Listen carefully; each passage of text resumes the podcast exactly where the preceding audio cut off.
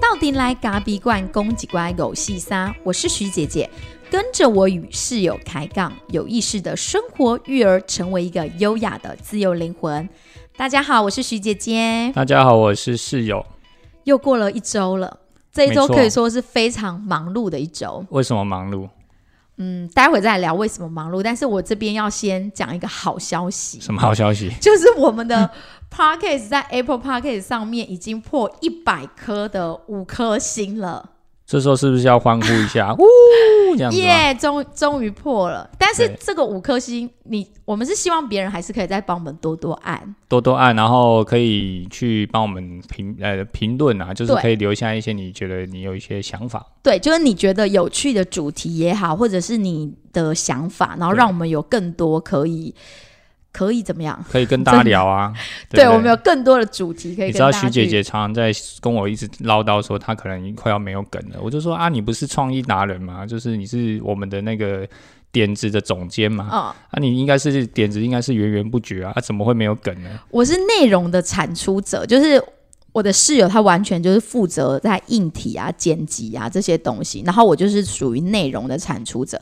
但是你知道，两个小孩在家一家店，我一周如果像陀螺转转转，我没有时间让自己是空白下来的，我真的是创意会消耗殆尽。我每天就处于一种很焦虑，一直跟他说，我想不出主题了，我想不出主题了想。不出主题就刷马桶，然后我就没有连刷马桶时间都没有，然后我就说这一周录一集好不好？一集就好。不行，然后他就会一直跟我说不行，我就说我已经快要干枯了，我现在是一个干枯的女人，你可不可以不要再逼我了？不然那拿来你就是多看一些东西嘛，你就会有你就会有全员的嘛，就是，对不对？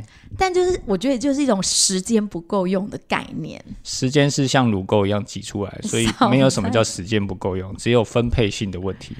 唉，总之就是破一百颗，希望大家还能多多帮我们按那对个五颗星。对，那如果不知道怎么按的话呢，就是从那个 Apple Podcast 里面的那个我们的咖啡馆五四三的这一页下，嗯你就把它一直滑到最下面，然后下面就有评分，那你就直接按五颗星哦，不要一颗不可以，不可以一颗一颗点哦，对，一你就直接按。直接按五颗，它就会跳到五颗去了，它就嗯全、全满，不要一颗一颗点。那全满之后，它就会自动送出。嗯那它你按下去之后，它一定不会马上跳出来，因为嗯 Apple Podcast 它的设定就是这样，它可能要隔两隔一天到两天的时间，它才会跑出来。所以不要按了之后，你发现哎，本来是一百，怎么没有变一百零一？你又一直按感觉你很在乎这个星星，这星星到底可以干嘛用？哦，那这个星星其实也是一种成就感啊，就是看到自己的星星变多，就觉得蛮高兴的。那个星星其实也不能换成钱，都没有，啊，没有没有，它就完全就只是一个对，但是因为它的排名啊，或是因为我们当然希望我们的节目可以被更多人去听到或嗯看到嘛。对对对，那如果它的排名比较前面的时候，我们就比比较容易被更多人给摄取到。的对比方说，像我们聊一些创业的议题，我觉得，诶，其实很多人的给我们的回馈都是蛮好的。嗯还有我们聊所谓的实验型教育的部分，也很多人觉得它是蛮，诶，其实蛮好听的。其实他们也很想更想分享给更多的人。所以那星星就是我们的自我实现而已嘛。自我满足我们现在是自我满足加自我实现，对对对对对是自爽，对对但是那个星星就可以让我们两个更有动力往前。对，所以还是要希望大家可以给我们多多鼓励啊。哦，嗯嗯，对。然后今天就是要来分享一下我们这一周都在做些什么事。其实这一周是非常忙忙碌的一周，我才会说我自己感觉快被榨干了。因为我们光是从周一开始，当天就下高雄去采购我们店里的选豆机。对那这个选豆机其实我们在两三年前就一直有在看选豆机的部分，因为它能够提升我们整个咖啡馆的工作效能，因为毕竟人眼是会累的。对，其实效能是一个啦，这是第一个。第二个最重要的问题是，它是品质的问题。嗯，因为人眼在挑，当然它可以挑的比较可能会比较细一点点。可是呃，当人开始因为眼睛会酸会累，嗯，它时间一一长之后，其实那个效率就变低，所以其实挑豆的品质有时候我们会花比较长的时间在做这件事情，然后人也比较属于疲乏状态。那我觉得这后来我们思考了很久，我们就决定我们还是要让这件事情让机器来做，嗯，让它来决就是。只需要做一个色选跟瑕疵豆的筛除，那就交由机器来做这件事。那这个投资我们也是想了很久，所以就终于在今年，我们觉得、呃、可以实现了嘛我们？时间到了。我们每一年其实都会让自己有一个，应该说让我们的咖啡馆有一个小小的跨越。对这可能是我们对咖啡馆的一个期待。我们希望它在经营的层面，每一年都能有一点点的成长。所以当天我们就是这样子，高雄下去之后开始测机器，到一两点、两三点都没有吃午餐对，然后又再飙回来，然后只能在国道上找一个。叫 seven 对对，找一个 seven，然后快速的解决我们的一餐。对然后也还好，学校的妈妈帮我们接应大小宝，这样我们才能对。就是很放心的去做这哦件事。你知道当天来回真的是一天有百分之我七十觉得高雄好远哦，我妈。对，就是一天有百分之七十的时间都在车上。我那天我都形容我自己在国道之旅，对对，所以是一个蛮蛮蛮紧凑而且蛮急行军的一个行程啊。那还有忙些什么？呃，我我就我因为我还有帮一些店家去上课嘛，嗯就是他们有一些私人，他们想要更提升他们咖啡品质，还有咖啡的一些专业知识，这算是很进阶的课程，这算是很进阶的课程。那教的就不会只是一般的充足，他教的是一个比较像系统性的，对对对就是说他们店怎么去怎么去设定他们的一些充足的参数，对那他们怎么去辨识他们的味道？那怎么去把他们的咖啡煮得更好？这种种的环节，其实我需要花一些时间来跟他们做所谓的 training，就是上课的动作。嗯嗯，那上课不可能只是上课嘛，你要备课啊，你要想很多东西啊，所以我我我我自己承认，我不当老师的原因，是因为我有一一一个很重要的因素，我有一点教育完美症，就是要教学完美症，就是我不容许我的教学是有瑕疵的。那我也不喜欢我的学生，就是我教学的过程当中，学生会有很多种状况嘛。那学生可能会有呃，就是不不认真听的状况。你最不能忍受就是这种没有办法忍受，因为我觉得我是花了很多的心思跟心血在做这件事情。那你这次的学生认真吗？当然认真啊，这是有上，非常认真。我觉得这个就是社会人士跟一般学生最大的差异。一般的一般的学生，他觉得他缴了学费，因为不痛不痒嘛，对对对是爸妈帮他们缴的嘛，所以他上课超不认真的。你说大学殿堂里的孩子们，哎、对，大学是殿堂还是学店的店，还是店头的店？你你不要随便讲出学校名称，我很紧张。没有没有，我不会讲。对，所以这个这个这个店呢，就是不一样嘛。大学生因为缴了也没缴缴了钱，他也没什么不痛不痒，所以他上课超不认真，爱上不上的，学的觉得人人家教了也没什么。我觉得那可能不是金钱的问题，而是学习热情的问题。那这次帮店家去上课，因为他们都是非常的有目标的来上课，所以他们对非常认真。对但是光是上个礼拜，我的室友就花了足足三个晚上的时间出去教学，所以我等于都是一个一打二的状态。对那除此之外，我们上个礼拜还有呃，包括我也跟一个美国的 podcaster，就是 Becoming Parents 的 Aaron 做一个台美的连线，所以我们就足足也花了。一个半天，大概三个小时的时间。对那我觉得虽然是很有意义的聊天，但是其实我想，呃，这种节目的录制还是会需要有一点点的精神在里面。对然后除此之外呢，我们还有再去帮我们的客户做测试咖啡机的工作。对，然后还有还有，为什么说一整这么多呢？一整周，我还去台中酒店摆快闪店，也是一整天的时时间。对。然后我的室友又去上了华德福的师训，足足两天。对。然后我在参加学校的陪伴小组，有读书会，那还有加上我们店里还要目前要在招募一个新的攻新的伙伴读生，所以我又在面试。对，对，所以这就是我一周忙碌的生活。我说，所以你们能理解为什么我想不出主题来了吗？不会啊，你可以从这些小小点子 当中去去找寻一些主题啊。对，所以在这很忙碌、很累的一周之后，我们就想到这个主题：当你很累的时候，怎么舒压？你到底该怎么舒压？呃，对所以就是在你已经被榨干的状态下，你怎么舒压？那你怎么你你那那我们就来现在回顾一下，嗯就说那你这段时间，因为每一天都有每天压力的形成嘛，嗯，所以当压力形成，你可能先放在心里；当压力的形成的时候，你又放在心里。当你累积到一个点的时候，你会怎么做？我记得到礼拜六大概就已经是我的临界点了，因为我去摆了一天的摊之后，又赶快赶到店里再补做一些烘焙的蛋糕，然后就要接着去接小孩。对所以到我妈妈那里的时候，其实我已经是处于一种临界点。然后我想室友他也是临界点，因为他觉得他上了师训一整天，然后因为他在上师训的过程，其实也没有办法完全很投入，因为他得处理一下客人有时候会私赖他，或是公赖他一些订单或是状态，然后他就得再交办给我们店里的同事。所以在这个过程当中，我们两个都高压了一整天。然后到我妈那里的时候，其实我们两个的脸色都不是很好看了。啊然后小孩又没有睡午觉，而且没给没给爸妈脸色，你不敢给我爸妈脸色，但你会给我脸色。我一定给你脸色啊！为什么不给你脸色？然后因为我也很累，然后小孩又没有睡午觉，他们可能那一天在阿嬷家就是玩的很嗨，因为我表姐表哥一起玩，让他们到晚餐的时候其实就是处于一种也是崩溃边缘。那就一整家人崩溃边缘，我就一直明示暗示室友赶快帮忙喂完饭，然后给他刷牙，然后就要带回家，因为他们两个小孩一定会在车上睡着。对，虽然只有十几分钟的车程，但他们一定会睡着，因为我们太有经验了。所以我就说牙也要刷，澡也要洗，然后还要再给他上一个睡前厕所之后，然后再带上车。然后室友就是有点姗姗来迟又摆脸色，我就说你到底能不能快一点？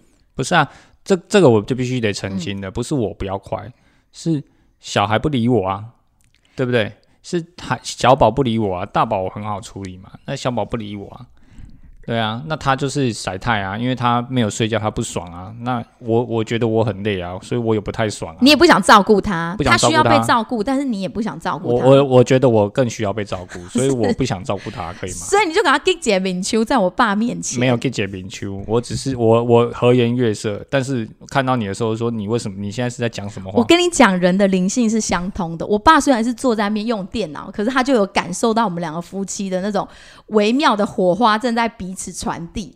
后来我爸可能就跑到厨房去跟我妈在那边，就是也不知道在说什么，反正他们两个可能他就赶快远离那个客厅的那种有一点火爆的场面。对啊，啊因为你你很火爆，不是我很火爆，好吗？你所以我们现在是哎、骂人的样子。我们今天是输压，为什么变夫妻批斗对？那好了，我们现在就问你，你当你遇到这样子的状况的时候，你怎么输，压嘛？那那一天我们当然就是打个狼龙 k m o 几杯一样的就回家了。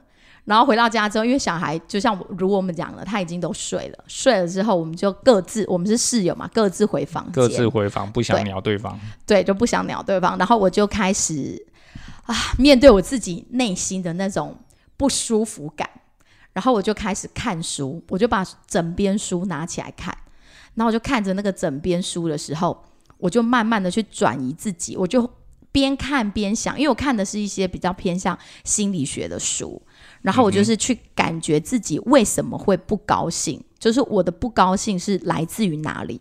后来我慢慢的理清，就是我好像又犯了同样的错误，就是我把一些期待放在我的伴侣身上，我期待他一定要配合我，去赶快把父亲的这个角色给做好。哦，你为什么要期待我？你应该期待你自己把母亲的角色啊。没有没有，我就觉得你不赶快帮忙，你是怎么样？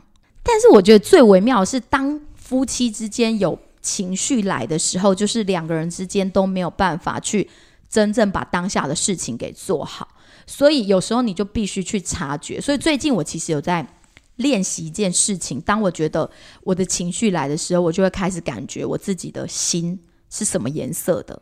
然后我哪里很紧，就是我的后脑勺很紧，我的肩颈很紧。嗯哼，对有一天你不是也有情绪，因为这一周我们的情绪很高有一，天我有我有一点点情绪不就太愉烘完悦，豆的时候，对，然后我就在车上，然后因为我们不知道我们这我忘记我们要一起去店里了。对对对对，然后他，然后在车上的时候，然后徐姐就问我说：“你现在感觉是什么颜色？”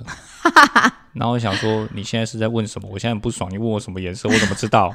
对，然后我就是我我还我记得我只说了，我说我是白色，我说那你的胸腔是白色，那你的手是什么颜色？也是白色，然后他就从头到尾一直说白色。对，然后我就说我的眼睛也是白色，你相信吗？因为我白目，反反正就是我们最近就是在练习说，你怎么去察觉你自己，当你情绪来的时候，你怎么去看待你自己身体的每一个 肌肉也好啊，每一个器官也好，它是什么感觉？然后有时候看书的时候，你有感觉到你被转移吗？有我就先我就先感觉到自己，然后后来就慢慢的去化开，就是觉得嗯。好像可是这个好像比较像是情绪，嗯，但是你的压力如何透过书本再去做？你有透过书本做累积吗？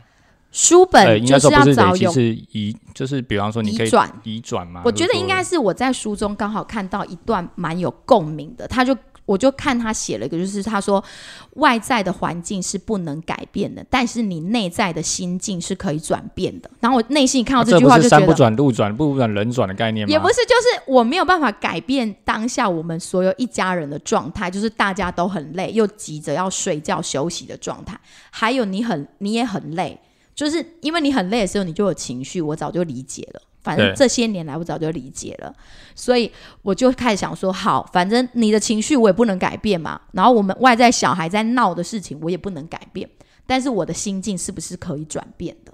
我就看到这句话，然后我就觉得好有共鸣，好我就舒服一点，然后越看就越想睡，因为太累了，对，所以后来就进入睡眠的状态。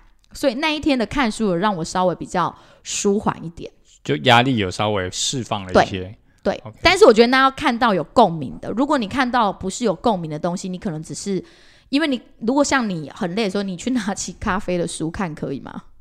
嗯，不不太行，没有办法，会觉得更会觉得更累。对，那你会像我一样有压力的时候去把书拿起来看吗？我不太应该说，我不太会透过就是有压力的时候，透过看书嗯来让自己舒压。是因为我也像很多人会觉得说，哎、我看鸡汤书啦，或者是看这种比较心理学的书啦，或者是看一些呃跟他可能关于领域不相干的书啊，嗯那他可以得到一点，就是说他的心情上压力，他可以得到舒缓。但是对我而言，我觉得看书可能可以看到一些东西，但是它并不会让我觉得呃有一些。就是让我的压力去消除，嗯我反而会觉得看看之后啊，就这样子啊，那又如何？对，可是只有一种状况的时候是，当我觉得我的知识性不足，比方说我的咖啡专业知识不足，或者是某一些东西的，我想要获得这种资讯类的东西，我觉得我明显感受到我不足的时候，这时候我就会紧张，我就有压力。那只有这个时候看咖啡相关的书或专业知识的书的时候，我才会得到释放。OK，所以就是你对知识感觉很渴望的时候，不足的时候，你透过看书截取了知识，你就会舒压。对，所以当我发现我想要摄取知识，可是没有看书，没有看书，然后我也没有摄取知识的时候，我就会开始紧张，我的压力就会来了。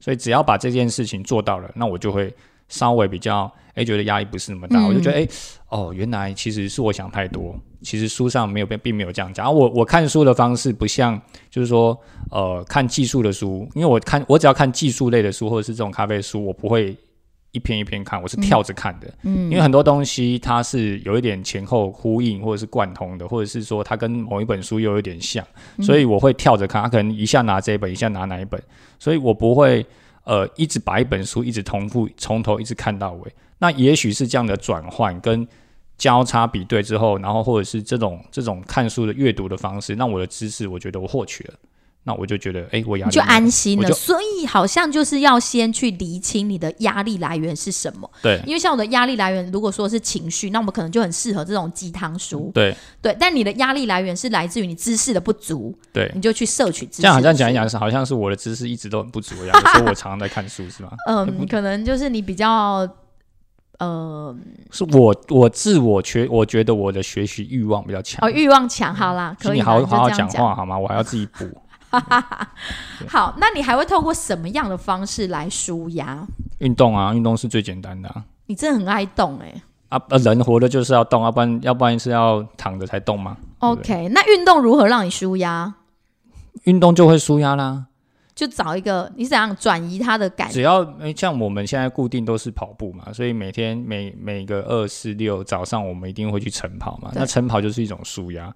那跑的过程当中，你就不会去想太多嘛，因为你就是你你一直在做持续性的运动，所以你一直在做这件事的时候，你就是诶可能聊聊天，那有跑友你就互聊聊天，那你就会去淡忘你可能这一周可能觉得心情比较不愉悦，或者是压力比较大的一些事情，那把那些事情暂时丢掉，那你就会很专注在你这个运动当中，跟这个这个这个活动当中。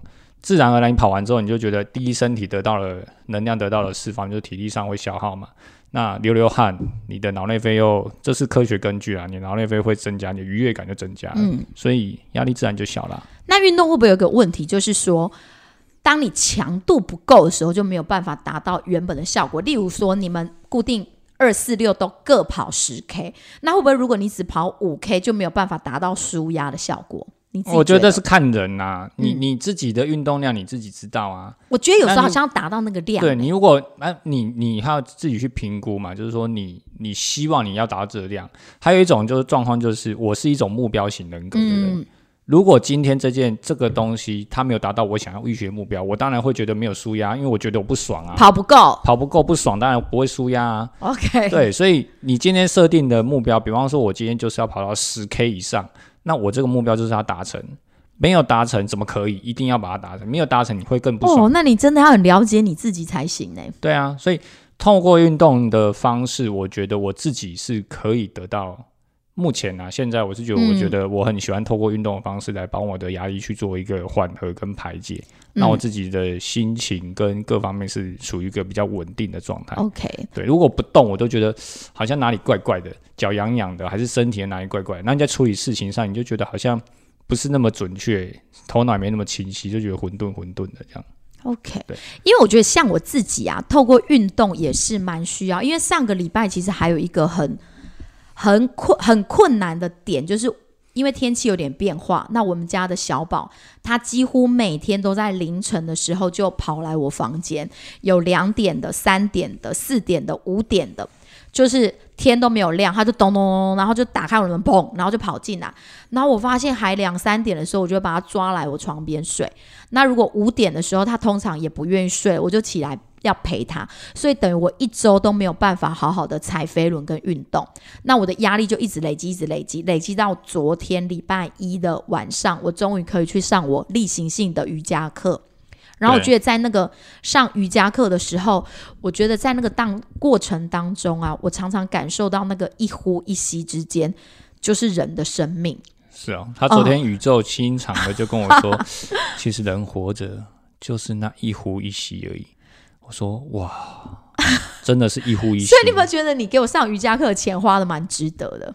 没有没有，但是你花你自己的钱啊，你自己的那个。也对。啊，因为我也是有产值的一个女人。对啊，所以你那是你花你自己的钱，然后嗯我觉得评估之后，啊，你有一个运动的时间，而且是固定的，然后嗯孩子也接受，家庭的节奏氛围也都接受，都都接受，那 OK 啊，我没有什么问题。所以我觉得我每次在那个拉筋的过程当中，就是在那个呼跟吸的过程当中，或者闭着眼睛的时候，感觉那个筋被拉得很开的感觉，然后我就觉得说，人的生命就是这样啊，一呼一吸，如果没了就没了，那我们到底要求什么？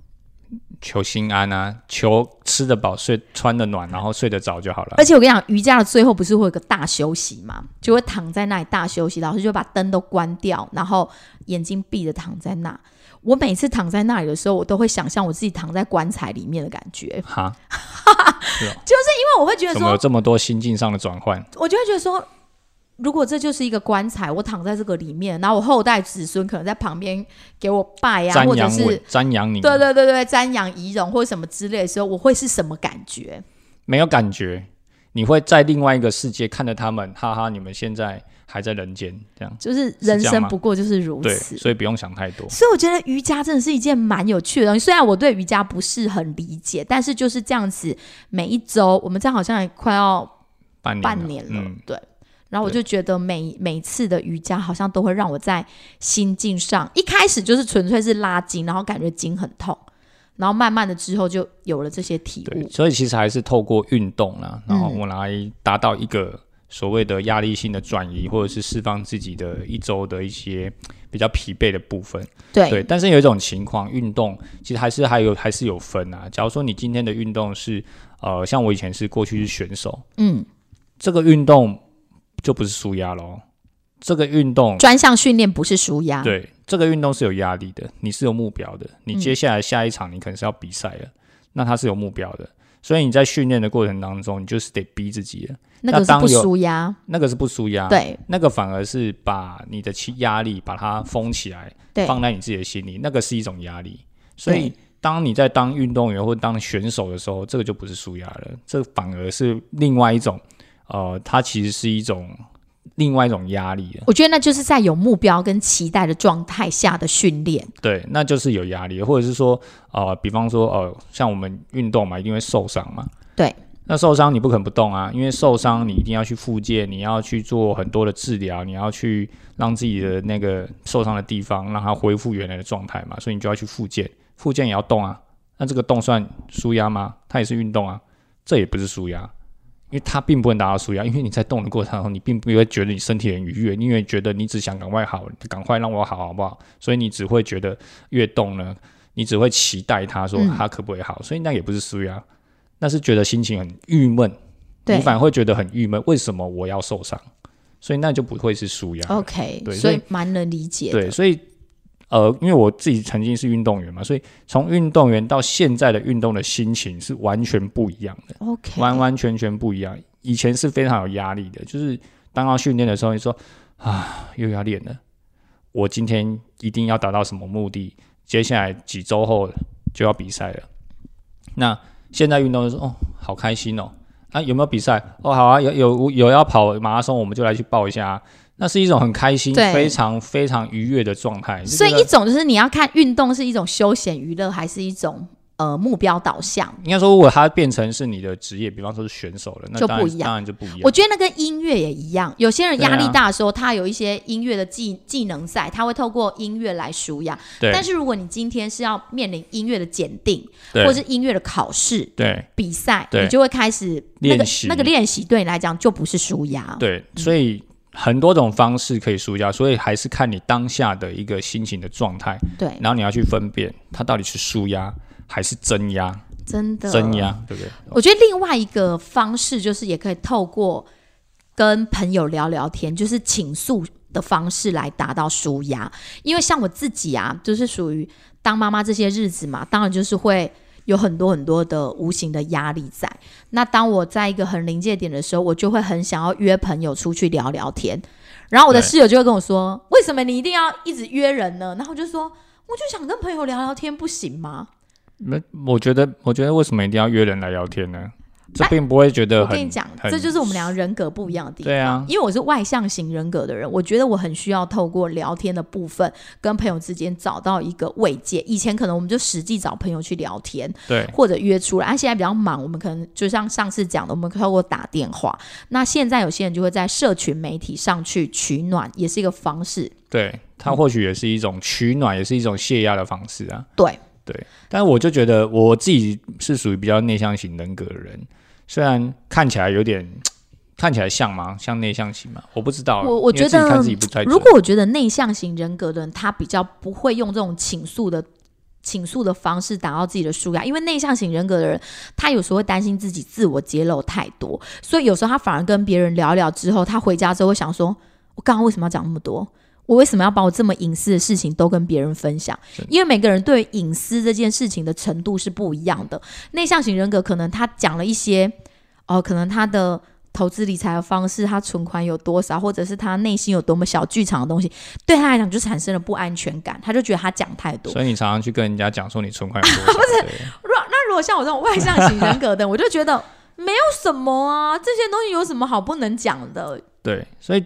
我就觉得，其实如果用社交的方式啊，就是说你压力很大，那你透过社交的方式，然后跟跟朋友聊聊，我觉得还可以。可是如果是约一大群人，然后大家在那边嘻嘻哈哈，然后大家互相彼此互相吐，哎，应该说互相倾诉啊，然后。可能是睡，可能内容里面有点负面。对对，我觉得聊天的内容是正向跟负向，对，就是在互相吐诉啊啊，比方说他抱怨你的主他的主管啊，你抱怨怎么样怎么样什么，就是很多的生活琐碎的事啊。对，然后这些东西加加，你可能会觉得哦，很达到舒压的效果。可是对我而言，我就不会觉得，因为我觉得在这么多人面前啊，你要一直在那边社交，对我来说就是一种压力。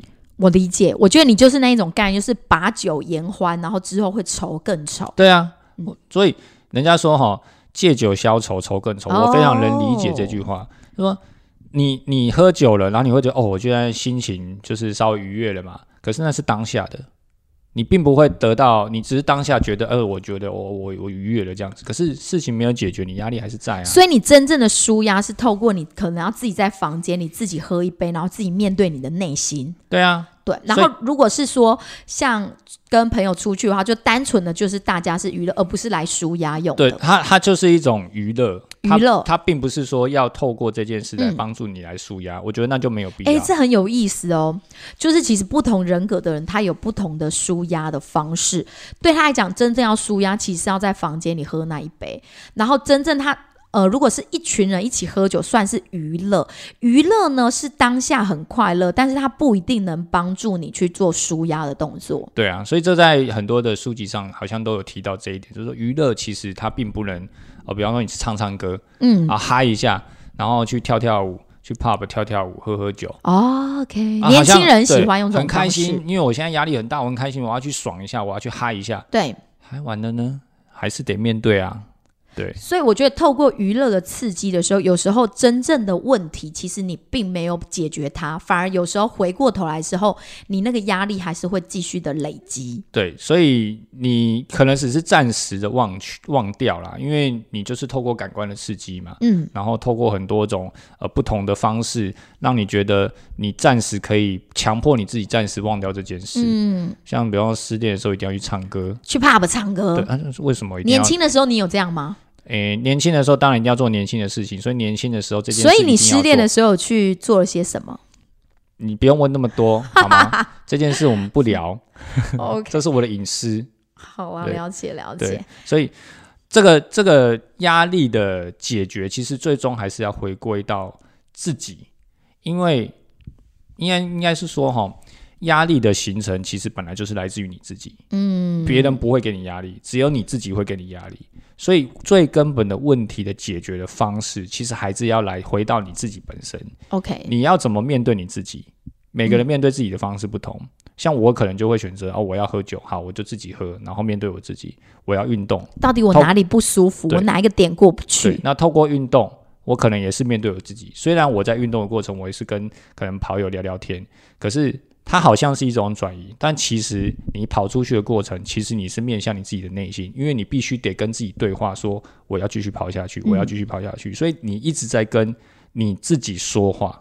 所以跑步运动，或者是你在做任何的运动的时候，对我来说，其实它是在跟自己内化、内跟自己对话的一种过程。嗯，对，所以还是面对自己。所以我们比较不是倾向于那种透过娱乐，或者是某一些，例如说有些人会透过喝抽烟，或是等等这种感官的刺激，这种感官的刺激有时候会让自己一直不断的在加深那个那个那个，疮疤吗？诶，应该压力吗？应该说会越来越成瘾，然后需要的量越来越大。因为例如说，如果你觉得你心情不好，你要去 pub，然后你你回来之后还是没有解决，然后你又要再去 pub，然后就一直去一直去，然后越来越需要去，没有去你就浑身不对劲。不对劲。对对对对，所以那有时候是一种习惯啊。就是不能让它变成成瘾。对喝酒也是一样，如果你对透过酒精来舒压，但是你并没有真正面对你的内在，然后你就必须要重复那个酒量要越来越多，越来越多。所以那个变成不是舒压，对，而是逃避。而且是成瘾。对你已经那好像就逃避，你已经是逃避这件事。所以当每件每一次遇到这件事的时候，这件事一直在烦你的时候，你就越来越烦。那越来越烦，你就要越来越增量。那对量一增加之后，其实事情还是没有解决。哎，那像我有一次啊，就是也是因为就是压力很大的时候，我就一个人出去采购，可能因为店里的事情很多，然后我跟我的合伙人之间又有点桥北底的时候，我就自不己爽啊！对我就出去采购，然后我就骑骑骑骑到一个我们这边很知名的饮料店，叫华德来，哦他没有给我没有给我夜配，我纯粹就是骑到了华德来，骑到一间饮料店，饮料店，OK，然后我就想说，我要买一杯饮料来喝，因为我这个人其实不太喝饮料的，也不不不太喝真奶啊，什么都不喝的，因为我喝吃珍珠胃会不舒服嘛。然后我那一天就觉得说，我一定要喝一杯饮料来让我心里舒服，然后我就停下来买了一杯芋头牛奶，然后就坐在那个路边那边喝，然后喝完之后我就吸，哎，没有喝完，吸了半杯，然后我就觉得我心情舒服一点了，那我可以继续去办我的事情。那我这样的舒压方式会成瘾吗？我怎么知道你会不会成瘾？那只是增，不是那不是成瘾，那是增加你自己的体重而已。是不是啊？如果说像我们是透过吃的方式来舒压的人，会越来越吃越多吗？我我不能跟你，我这个我没有办法跟你说，但是我觉得每个人的舒压有每种每个人的方式，有些人是透过吃这件事情。嗯可是，如果吃这件事情，它能够回到你的内心，你在吃的过程当中，你可以去思考很多你现在正在面临的一些状况，你可以感受它。那我觉得吃无所谓，它是吃是可以的。可是嗯，今天吃，你只是为了我要泄愤，我觉得我就不爽，我就是要吃，我就是吃越多我越爽。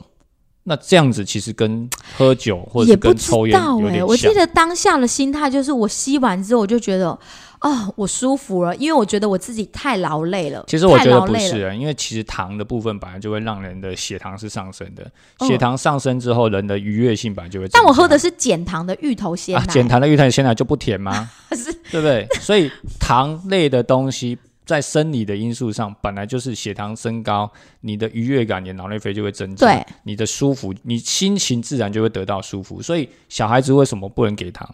因为你只要给糖，他就越嗨。他本来就是属于一个就是很开心的状态，你又给他糖，他就更开心。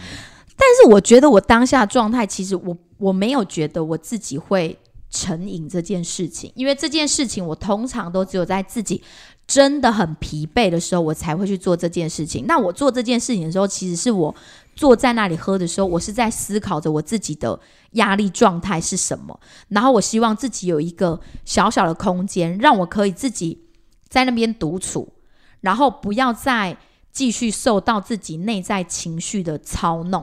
所以我就会觉得，我坐在路边，虽然我不知道这样是不是一个很舒压方，但是我至少知道说我自己有腾出了一个空间，让我自己在那边放空。对啊，所以跟我刚刚讲的是一样的嗯。啊，就是说你有透过吃这件事情，然后你有在这个过程当中，你其实是回到你自己的内心的。OK，那你当然可以得到舒压。可是如果今天你只是因为你要吃它，我就是暴气，我就是要吃它，我用吃它来作为我不爽的理由，OK，那这个然后就越吃越多，然后对。变成肥猪，呃你不要这这样样讲，不对哦。真的。你不要这样讲，这是有点人身攻击 好吗？我们应该说，吃了之后呢，你还要花更多的时间去运动。哦，那你还要减肥，那那个时候的运动，因为减肥，所以你就是压力了，所以你是间接的增加自己的压力，而不是让自己的压力变小。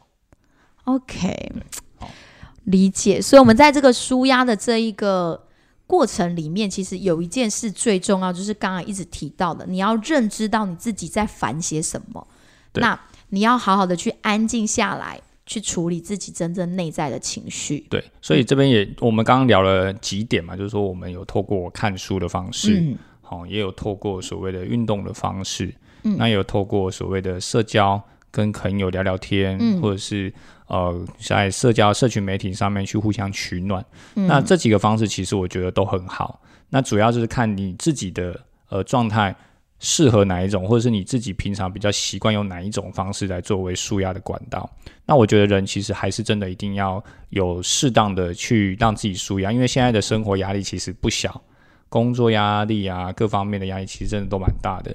那大家在面临这么大、那么多的压力情况底下，其实我觉得都应该要找到一个自己的一个管道，让自己去正常的去释放。对，然后再回过头来去面对这些问题的时候，其实我觉得有时候是人想太多，其实他问题根本没有那么大，但是当下你就觉得你过不去。可是当你舒压完之后再回来的时候，哎，其实很简单啊。对，好这好像就是现代人一直在练习的，就是去正视自己的情绪，然后再去照顾它。对，我觉得不是情绪的问题，这个有时候是压力，压力造成情绪，所以它是环环相扣的。嗯，所以当这件事情开始慢慢的出现的时候，你要自己去觉察，嗯然后去看到自己的内心。所以不管怎么样的舒压方式，一定都有很大的重点，就是你一定要去面对自己的内心，嗯让自己存在于这个内心的一个状态。那你可以去厘清，当厘清完、梳理完之后，得到舒缓的时候，你再回过头来看这件事情、这个问题的时候，其实一切都没有那么难，嗯它都是可以很顺利的过关。但是一定要相信自己可以达成，这是信念。我我因为我最近啊也有刚好听了一个 podcast，那他就有讲到那种爱的语言，因为我们这一周跟我老公之间一一直很容易这样子你来我往的交锋。然后我就听了那个 p o c a s t 之后，他就说你要把你爱的语言让对方知道。所以我昨天上完瑜伽课回来之后，我就开始问我老公：“请问你爱的语言是什么？”我就跟他说没有，然后他就不理我，继续看着他的电影。然后我帮他买宵夜回来，然后就吃，我们两个就一起吃宵夜，一起喝酒。然后想说好吧，男人就是不太会讲，那我先讲好了。我就说我爱的语言就是我希望我的另一半可以对我讲话是轻声细语、温柔的。温柔，不论在我们只有我们两个人，或者是在外人面前，我都希望你能对我说话是温柔的。那你就养一个小男人就好了。不能阻止我吃，就是我如果在吃的时候，就让我吃的高兴。不要我吃的时候，他就跟我说：“哎，他尊在了哦，哎，巴豆叫短哦。”然后我就会觉得不高兴，所以我就很明确讲出我两点爱的语言是这个。不是你，我我你，因为这样子，你不是当大家知道说你其实就是一个很爱吃的人吗？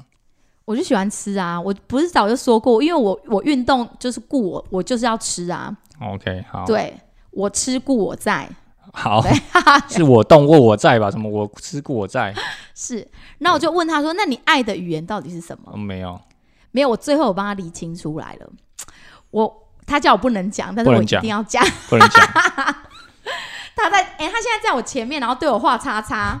我这段会剪掉，我这段会剪掉。叉叉，我没有要理他的意思。他就说：“我跟你讲，因为他是一个天蝎座的男子，然后他现在走到中年，是不是走上升？他上升又是属于狮子座的男人啊，这种所以他是一种控制欲很强的人，所以他从以前就非常喜欢。”看我的手机。那我年轻的时候，因为我比较像小女人，我没有孩子以前，我就是一个温顺的女人。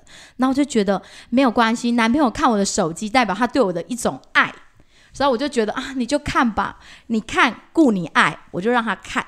然后，但是现在因为当妈妈之后，有点自主意识高涨，我就会说，你不要再看我手机了。你为什么每次看我手机？